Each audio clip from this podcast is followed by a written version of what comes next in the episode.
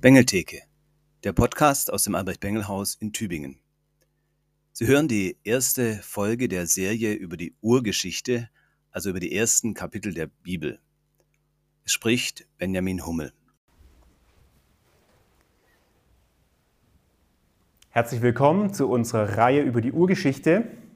Was ist die Urgeschichte? Die hat nichts mit Uhren zu tun, sondern das ist ganz einfach der Anfang der Bibel, nämlich die ersten elf Kapitel des Buches Genesis oder manche nennen es auch das erste Buch Mose. Diese elf Kapitel, die haben es in sich, die sind prall gefüllt mit Inhalt, sodass wir in den kommenden zehn Folgen nur ein bisschen an der Oberfläche kratzen werden. Aber ich denke, das wird trotzdem spannend genug sein. Die heutige Folge ist eine Einführungsfolge. Heute kommen wir noch nicht direkt zum Bibeltext, sondern es geht um ein paar grundsätzliche Dinge und um einen Überblick. Eigentlich müsste ich jetzt zuerst was über Glaube und Naturwissenschaft, über Schöpfung und Evolution sagen, aber dazu gibt es schon ein paar gute Folgen. Schaut euch doch einfach mal von unserem Rektor Clemens Hägele die Folge Glaube und Naturwissenschaft an. Die ist schon auf dem Kanal Glauben Denken erschienen. Oder hier bei uns auf der Bengeltheke, auch von Clemens Hägele, gibt es drei Folgen zum Thema Was ist der Mensch? Da geht es auch um die ersten drei Kapitel der Bibel. Deshalb möchte ich heute nicht so viel zum Thema Glaube Natur und Naturwissenschaft sagen, sondern ich möchte einfach kurz sagen, wie ich die Urgeschichte verstehe und im zweiten Teil dann einen kurzen Überblick geben über die Urgeschichte. In der nächsten Folge fangen wir dann mit dem ersten Kapitel der Bibel an und gehen dann Vers für Vers durch. Äh, und in jeder Folge äh, machen wir quasi weiter und kommen dann durch die ganzen elf Kapitel durch. Also erstens, wie ich die Urgeschichte verstehe. Die grundlegende Überzeugung der Christen ist, in der Bibel spricht Gott selbst. Deshalb ist die Bibel Wahrheit, auch das Buch Genesis oder 1. Mose. Die Bibel korrigiert den Menschen und nicht umgekehrt. Die Bibel korrigiert Vorurteile, und zwar sowohl atheistische Vorurteile und liberale Vorurteile als auch evangelikale und konservative Vorurteile. Entscheidend ist das, was der Bibeltext sagen will und nicht, was ich gerne hätte, dass der Bibeltext mir sagt. Der entscheidende Grundsatz ist also, der Text muss so verstanden werden, wie er selbst verstanden werden will. Nochmal, der Text muss so verstanden werden, wie er selbst verstanden werden will. Ich weiß, das gelingt nie vollständig, aber ich denke, es ist doch ansatzweise möglich. Manche Bibeltexte möchten wörtlich verstanden werden, zum Beispiel Lukas Evangelium und Apostelgeschichte. Da beginnt Lukas in Lukas 1, Vers 1 mit so einem Vorwort, wo er sagt, dass er als Geschichtsschreiber ernst genommen werden möchte. Andere Bibeltexte möchten nicht wörtlich verstanden werden. Zum Beispiel Richter 5. Ja, das ist ein Lied, da singt die Deborah über die Schlacht, die in Kapitel vorher beschrieben wurde. Und in diesem Lied, da streiten dann die Sterne mit in dieser, in dieser Schlacht.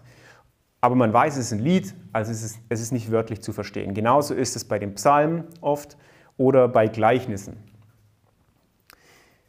Die Frage ist also, will die Urgeschichte historisch verstanden werden? Das Problem ist, dass es bei der Urgeschichte nicht so eindeutig ist wie äh, bei diesem Lied von Deborah. Wir müssen also zuerst mal äh, uns fragen, was ist denn die Gattung von diesem Text, was hat der Text für eine Absicht?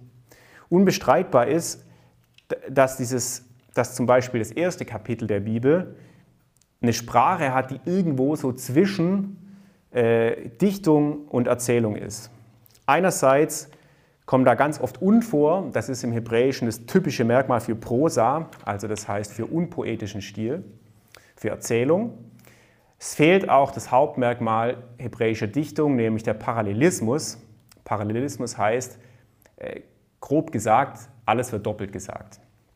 Das findet ihr zum Beispiel in den Psalmen. Andererseits kehren in Genesis 1 Refrains wieder. Es werden poetische Ausdrücke für Sonne und Mond verwendet. Die Sprache ist also irgendwo dazwischen.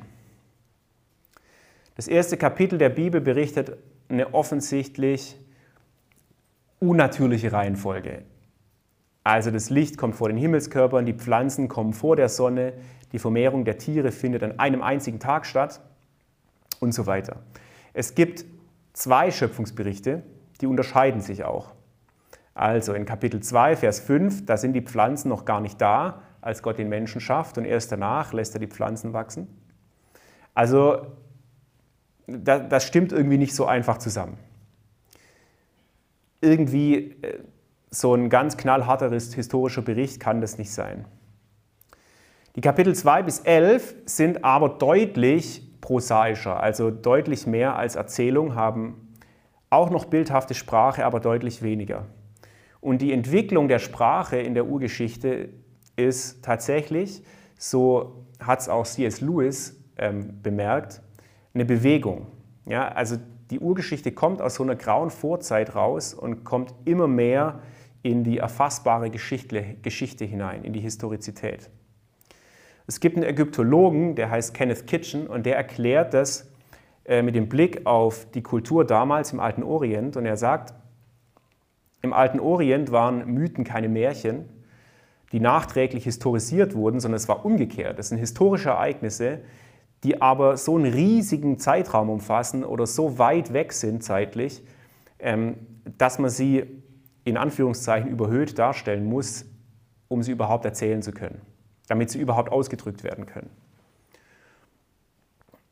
Und das heißt, wenn man das auf die U-Geschichte anwendet, die U-Geschichte berichtet tatsächlich über Geschehnisse, über Dinge, die passiert sind, die aber aufgrund ihres riesigen Abstandes nicht mehr ganz erschließbar sind und deshalb eben so beschrieben werden müssen, wie sie da in der Bibel stehen. Also die Urgeschichte berichtet von tatsächlichen Ereignissen, die aber so lang her sind, äh, dass man sie nur in dieser verdichteten Form darstellen kann. Und je jünger die Ereignisse werden, umso besser werden sie auch historisch fassbar in der Urgeschichte und im ganzen Buch Genesis. Mit dieser Überzeugung, wenn man dann mit dieser Überzeugung an den Bibeltext rangeht, kann man trotzdem noch zu ganz unterschiedlichen Auslegungen kommen. Ich gebe Ihnen ein Beispiel, also Timothy Keller, der sagt zum Beispiel, Paulus geht davon aus, dass es Adam und Eva wirklich gab, dass es historische Personen waren. Da will der Bibeltext tatsächlich so verstanden werden. Und deshalb ist ein historisches Menschenpaar in Kapitel 2 bis 3 das, was er, so wie er das versteht. Allerdings ohne, ohne genaue Sicherheit, im Bewusstsein, äh, dass die Ereignisse sehr weit von uns entfernt sind, dass sie verfremdet sind irgendwie. C.S. Lewis dagegen, der ist knallhart, der glaubt nicht, dass es Adam und Eva äh, als historische Person gab. Ich persönlich, ich halte es mit Timothy Keller, aber Sie sehen, wenn's, selbst wenn Sie mit dieser gleichen Einstellung an den Bibeltext rangehen, heißt es noch nicht, dass Sie immer das Gleiche, dass das eigene Gleiche dabei rauskommt. Das zeigt, dass auch bei meiner Position viele Fragen offen bleiben. Das gilt aber auch für alle anderen Lösung, Lösungsansätze. Dabei muss noch ein typisches Merkmal des Alten Testaments berücksichtigt werden, Aspektivität. Was heißt das? Das heißt, gleiche Sachverhalte werden mehrmals erzählt, aber immer aus einer anderen Perspektive. Das kann man am besten am Beispiel von so ägyptischen Wandbildern erklären.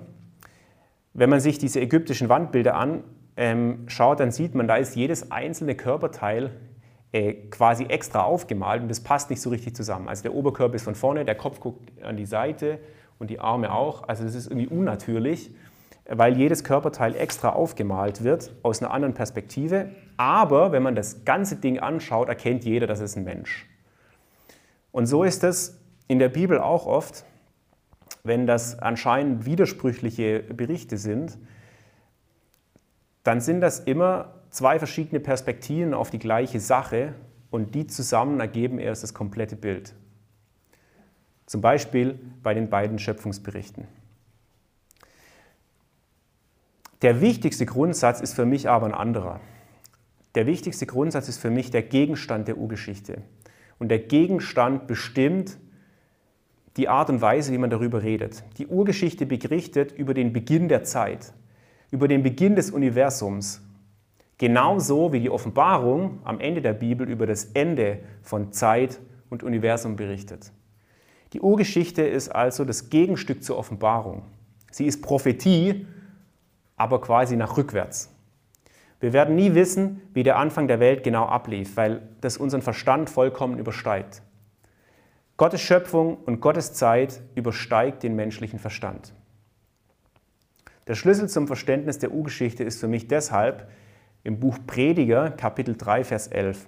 Da steht, er, also Gott, hat alles schön gemacht zu seiner Zeit. Auch hat er die Ewigkeit in ihr Herz gelegt. Nur, dass der Mensch nicht ergründen kann das Werk, das Gott tut. Weder am Anfang noch am Ende. Er hat alles schön gemacht zu seiner Zeit. Auch hat er die Ewigkeit in ihr Herz gelegt, also in das Herz der Menschen. Nur, dass der Mensch nicht ergründen kann das Werk, das Gott tut. Weder Anfang noch Ende. Das heißt, Gottes Werk bleibt uns immer unbegreiflich. Und zwar auch am Anfang und am Ende dieser Welt. Zum Vergleich, die Urgeschichte ist wie, wenn man mit einem Blinden von der Farbe redet. Man muss Bilder verwenden, ja, das Bilder des Fühlens, des Hörens, des Schmeckens, des Riechens. Aber was Farbe tatsächlich ist, das kann jemand, der blind geboren wurde, nicht erfassen, so lange bis er wirklich selber sehen kann. Und genauso können auch wir Menschen nicht den Anfang der Zeit und Gottes Schöpfungshandeln verstehen und ganz erfassen. Die Urgeschichte beschreibt, warum Gott die Welt schuf, warum sie so ist, wie sie ist. Sie beschreibt nicht, wie das jetzt exakt abgelaufen ist, weil das einerseits unseren Verstand übersteigt, insofern eben Gott als Schöpfer handelt, und andererseits als es eine Frage der Naturwissenschaft und nicht der Bibel ist. Insofern man danach mit bestimmten historischen und physikalischen und chemisch-biologischen ähm, Methoden und nach solchen Prozessen fragen kann und so weiter. Aber die Urgeschichte beschreibt das in einer Sprache, die jeder Mensch zu jeder Zeit versteht. Egal, ob das ein Steinzeitmensch ist oder ein Hightech-Großstadtbewohner des 21. Jahrhunderts. Was da drin steht, das versteht jeder. Die Urgeschichte ist also kein Märchenbuch, sondern sie berichtet von Geschehnissen, aber von Geschehnissen, die sich unserem Verständnis entziehen. Geschehnisse, die unseren, unsere Vernunft übersteigen. Die Urgeschichte ist sozusagen das Grundgesetz der Welt. Sie stellt die Grundlagen des Lebens dar, nämlich Gott, Welt und Mensch. Die Urgeschichte blickt zurück in diesen Nebel der Urzeit, der sich langsam immer mehr lichtet. Die Geschichtlichkeit nimmt über diese Kapitel immer mehr zu. Und je näher die Ereignisse an der Gegenwart sind, umso besser werden sie erfassbar. Wie gesagt, das habe ich von C.S. Lewis. Mit Abraham beginnt dann die konkrete Heilsgeschichte und da wird es dann historisch viel besser fassbar. Und es wird dann irgendwann auch historisch überprüfbar. Soweit meine Überzeugung, wie ich die Urgeschichte verstehe. Jetzt kommen wir noch zu ein paar allgemeinen Informationen über die Urgeschichte. Zweitens allgemeine Informationen zur Urgeschichte. Der Titel des ersten Buches lautet auf Hebräisch einfach Bereshit. Das heißt am Anfang oder an einem Anfang. Das ist einfach das erste Wort des Buches. Äh, genauso funktioniert die Namensgebung bei allen fünf Mosebüchern. Und der Titel ist aber nicht einfach nur das erste Wort, sondern das ist tatsächlich Programm. Das Buch ist ein Bericht über den Anfang aller Dinge. Die griechische Übersetzung gibt dem Buch einen anderen Titel, nämlich, den habe ich schon gesagt, nämlich Genesis. Das heißt Werden oder Entstehung. Der griechische Titel ist also stärker auf den Prozess und die Entfaltung ausgerichtet. Der deutsche Titel Erstes Buch Mose, der stammt eigentlich erst von Martin Luther und der basiert auf der falschen Tradition, dass Mose das alles geschrieben hat, dass Mose die fünf äh, Mosebücher geschrieben hat, die Torah. Äh, der Text selber sagt es aber nirgends, dass Mose das geschrieben hat. Er sagt nur, dass Mose bestimmte äh, Teile des Gesetzes aufgeschrieben hat, aber diese fünf Bücher als Ganzes, davon steht nichts in der Bibel, dass Mose das geschrieben hat. Wie ist das Buch Genesis und die speziell, speziell die Urgeschichte entstanden? Also wie gesagt, vom Verfasser steht nichts drin. Der Verfasser oder die Verfasser, die bleiben also anonym. Es werden Ereignisse berichtet, die mehrere Jahrhunderte oder eben sogar unvorstellbar große Zeitraume umfassen. Sehr wahrscheinlich sind dabei unterschiedliche Geschichten äh, zusammengefügt worden, aber es ist heute unmöglich zu identifizieren, welche Quellen da verwendet worden sein sollen oder so. Ich denke, dass es ähnlich abläuft, gelaufen ist wie beim Jeremia-Buch. Das kann man da nachlesen im Jeremia-Buch. Da wurden erst ähm, die Dinge, die Jeremia gesagt hat, mündlich überliefert. Dann hat man sie aufgeschrieben und dann kam immer mehr dazu, bis das ganze Buch irgendwann fertig war. Ich denke, so ähnlich ist es hier auch gewesen. Also ein Text, der nicht einfach so mal runtergeschrieben wurde am Schreibtisch, sondern ähm, der nach und nach entstanden ist. Aber man darf sich da nicht täuschen lassen. Das heißt nicht, dass die Urgeschichte ein Flickenteppich ist, wo halt jeder irgendwie was dazugeschrieben hat, sondern so wie die heute da ist, ist da nichts zufällig drin. Da ist alles, hat seinen bewussten Platz. Der Bibeltext, den wir heute haben, der ist vielleicht nicht an einem Tag oder in einem Monat entstanden, ja, aber der ist aus einem Guss. Das ist ein Ganzes und da hat jeder Text da drin, jede Geschichte, jeder Stammbaum hat seinen bestimmten Platz und er hat einen ganz bewussten Zweck. Der hat eine Bedeutung, das werden wir später noch sehen. Die Sprache der Urgeschichte. Die Schreiber damals konnten gar keine allzu großen Zeiträume beschreiben. Ja, also zum Beispiel die Zahlenwörter für diese für riesige Zahlen, die gab es da gar nicht. Das entdeckt man zum Beispiel in der Bibel, wenn man, wenn man, wenn man da sowas wie unendlich sagen will, dann heißt es 10.000 mal 10.000, weil äh, das das Maximale ist, was man so sagen konnte.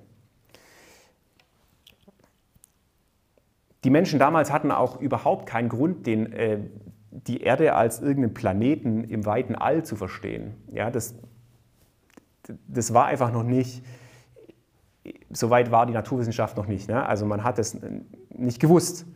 Man wäre auch nie auf die Idee gekommen. Die Bibel spricht deshalb so, wie man die Welt sieht und wie man die Welt erfährt. Und so erfahren wir das auch heute, obwohl wir wissen, dass die Welt eine Kugel ist und irgendwo im Weltall umher schwirrt. Aber wir sehen die Welt genauso, wie sie hier beschrieben wird. Also nochmal, die Urgeschichte spricht so, dass es jeder versteht.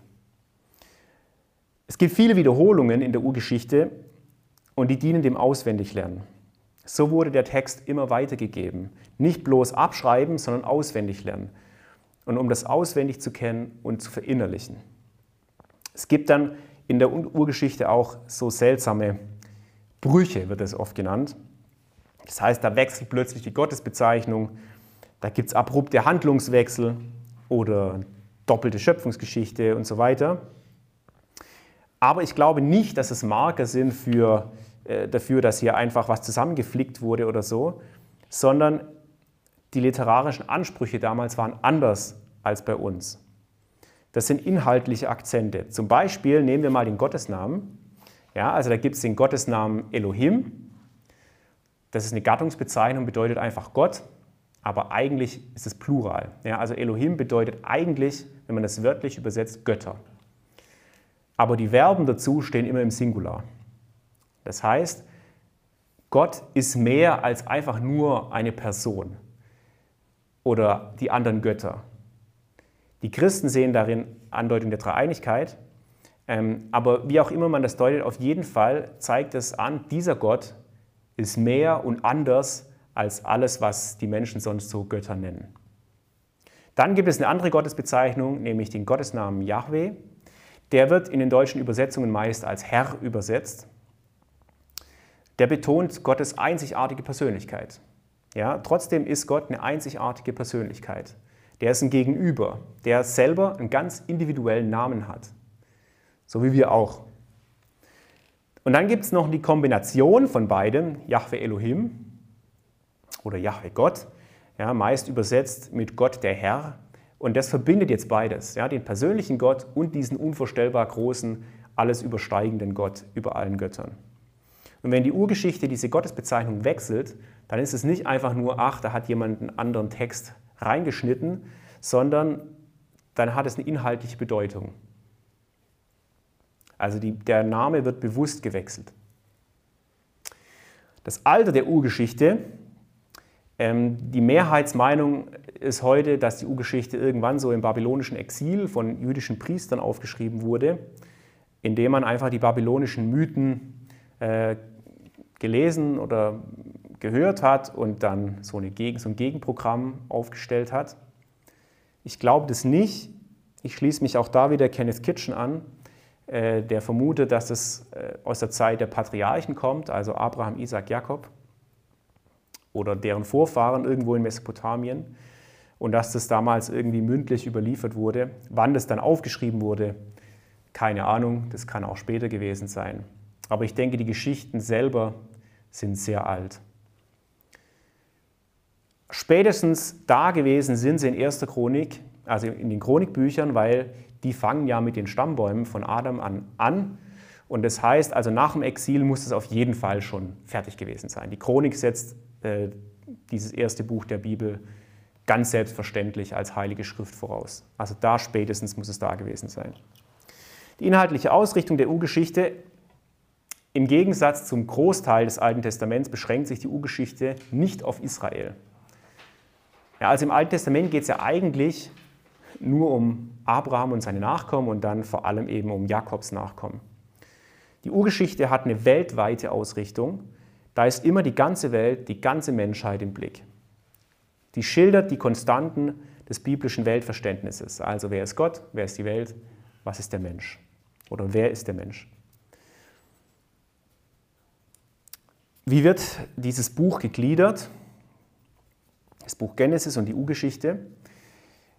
Die christliche Kapiteleinteilung in unseren Bibeln, die ist sehr spät und fehlerhaft, die kann man deshalb eigentlich vergessen, sondern man muss sich fragen, wie gliedert der Text sich selber. Und das Buch Genesis, das wird nach den sogenannten Toledot gegliedert. Toledot ist ein hebräisches Wort und das bedeutet Geschlechter oder Nachkommen oder Hervorbringungen. Das ist das Gliederungsmerkmal, das Wichtigste, auch in der Urgeschichte. Und in den deutschen Übersetzungen erkennt man das immer dort, wo steht, dies sind die Geschlechter von Adam oder dies sind die Geschlechter von Noah oder dies sind die Geschlechter von Terach. Ja, da ist immer der Marker, da beginnt jetzt ein neuer Abschnitt. Diese Abschnitte, diese Teledot-Abschnitte, die haben sehr unterschiedliche Länge und sehr unterschiedliche Inhalte. Wichtig ist dabei, die sind immer nach dem Vater benannt. Also wenn zum Beispiel da steht, die Toledo Terachs, dann ist es nicht die Geschichte von Terach, die danach kommt, sondern die Geschichte von Abraham, weil immer der Vater äh, am Anfang genannt wird. Grundsätzlich wird in der Urgeschichte immer gewechselt, also Erzählung, Stammbaum, Erzählung, Stammbaum, Erzählung. So. Und auch die Urgeschichte ist ähm, Teil dieser Toledot-Abschnitte, Deshalb äh, beziehe ich mich in meiner Auslegung immer auf diese Abschnitte. Die Urgeschichte ist außerdem von ganz vielen Parallelstrukturen geprägt. Also typisch hebräisches Denken immer in Zweierpaaren. Ein paar Beispiele, schon genannt, zweimal wird von der Schöpfung erzählt. Es gibt zwei Sündenfallgeschichten, nämlich im Garten und danach den Brudermord von Kain und so weiter. Die Urgeschichte besteht aus den typischen Blöcken eines, einer altorientalischen Erzählung, vom Anfang der Welt, nämlich Schöpfung, Stammbaum, Sintflut, Stammbaum, Beginn der historischen Geschichte. Ja, das ist also nichts Besonderes, das gibt es in anderen Erzählungen auch, diese Gliederung. Schöpfung, Stammbaum, Flut, Stammbaum, Beginn der historischen Geschichte. Es gibt also, fassen wir zusammen, drei Gliederungsmerkmale. Diese Toledot-Abschnitte, das ist die wichtigste, dann die Erzählung in Zweierpaaren und das Schema, das Schöpfung, Stammbaum, Flut, Stammbaum, Beginn der historischen Geschichte aufeinander folgt. Jetzt stellt sich noch die Frage, wo endet die Urgeschichte eigentlich? Warum wird da inhaltlich abgegrenzt zwischen den Kapiteln 1 bis 11 und dann dem Rest von Genesis 12 bis 50? Der Rest wird nämlich auch mit Toledot gegliedert und da kommen auch Stammbäume vor und so. Die Antwort, warum da eine Grenze ist, lautet, die ersten elf Kapitel behandeln eben die Themen, die die ganze Menschheit betreffen und die ganze Welt. Ab Kapitel 12 beginnt die Heilsgeschichte Gottes mit ganz konkreten Menschen und einer kleinen Familie und Sippe. Außerdem gibt es innerhalb der Urgeschichte viele Querbezüge und Begriffe, die außerhalb keine so große Rolle spielen oder, eine, oder gar keine Rolle spielen. Also diese Themenfelder äh, von Gott und Erde, Tiere, Mensch, Völker, Segen, Sünde, Fluch und so weiter, die sind ganz besonders stark ähm, im Zusammenhang gebracht in den Kapiteln 1 bis 11. Ab Kapitel 12 ist es ein bisschen anders. Die Urgeschichte hat auch ein besonderes Verhältnis von Verständnis von Zeit. Hat auch das, hat auch das Alte Testament insgesamt, aber ähm, in der Urgeschichte fällt es besonders auf, nämlich das Ineinander von zyklischer und linearer Zeit. Was bedeutet das, zyklische und lineare Zeit? Also wieder zwei so fachchinesische Begriffe.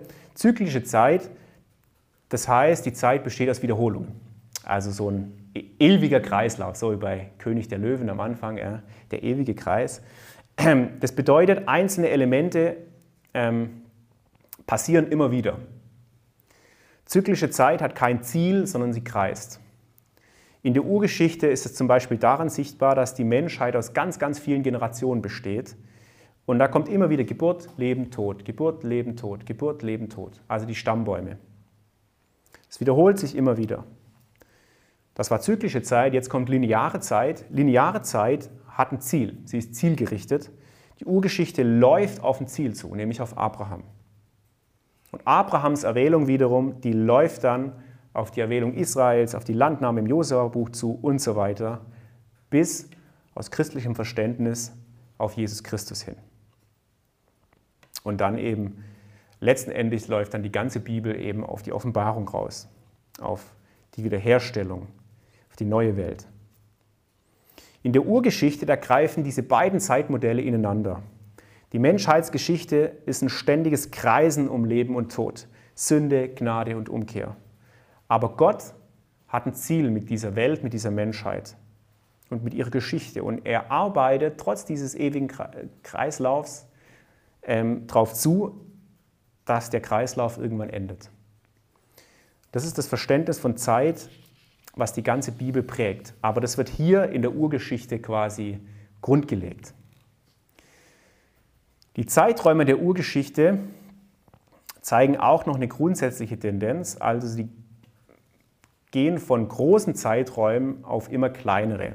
Das kann man zum Beispiel allein schon an den Menschenaltern sehen. Am Anfang werden die noch riesig alt und am Schluss äh, wird es immer, immer, sagen wir mal, menschlicher. So, ja? Also die, die, Zeiten werden, die Lebenszeiten werden immer kürzer. Ja? Also das ist so eine grundsätzliche Tendenz. Ähm, es gibt aber auch äh, krasse Wechsel. Also manche Sachen werden extrem ausführlich beschrieben, zum Beispiel die Sintflut. Ähm, und dann werden wieder riesige Zeiträume überbrückt durch einfach so Stammbäume. Also das, das Erzähltempo wechselt sehr stark. So viel mal zum Überblick. Der Ehrlichkeit halber zum Schluss noch, ein, ein, noch mal das Eingeständnis, ich habe, ihn, jetzt meine Position dargestellt, aber ich weiß, da bleiben noch viele Fragen offen. Ich weiß, dass man da vieles auch anders sehen kann, als ich das tue. Der Streit unter den Christen, wie man die Urgeschichte denn jetzt genau zu verstehen hat oder die Bibel überhaupt, der wird wahrscheinlich nicht aufhören. Und kein Theologe und kein Mensch hat alles richtig verstanden, auch nicht der größte Theologe, ich auch nicht. Und deshalb bin ich überzeugt, Gott redet in diesen Kapiteln zu uns. Und das, davon rücke ich auch nicht ab. Und das, was er uns zu sagen hat, das können wir trotzdem verstehen. Auch wenn wir uns uneinig sind in vielen Dingen, aber das, was Gott hier zu sagen hat, das kann man verstehen. Damit möchte ich für heute schließen. Vielen Dank fürs Zuhören. Schaut auch in der nächsten Folge vorbei, dann geht es nämlich wirklich los mit der Urgeschichte. Dann fangen wir Satz für Satz an mit dem ersten Kapitel der Bibel und dann wird es erst so richtig interessant. Vielen Dank fürs Zuhören. Bis dann.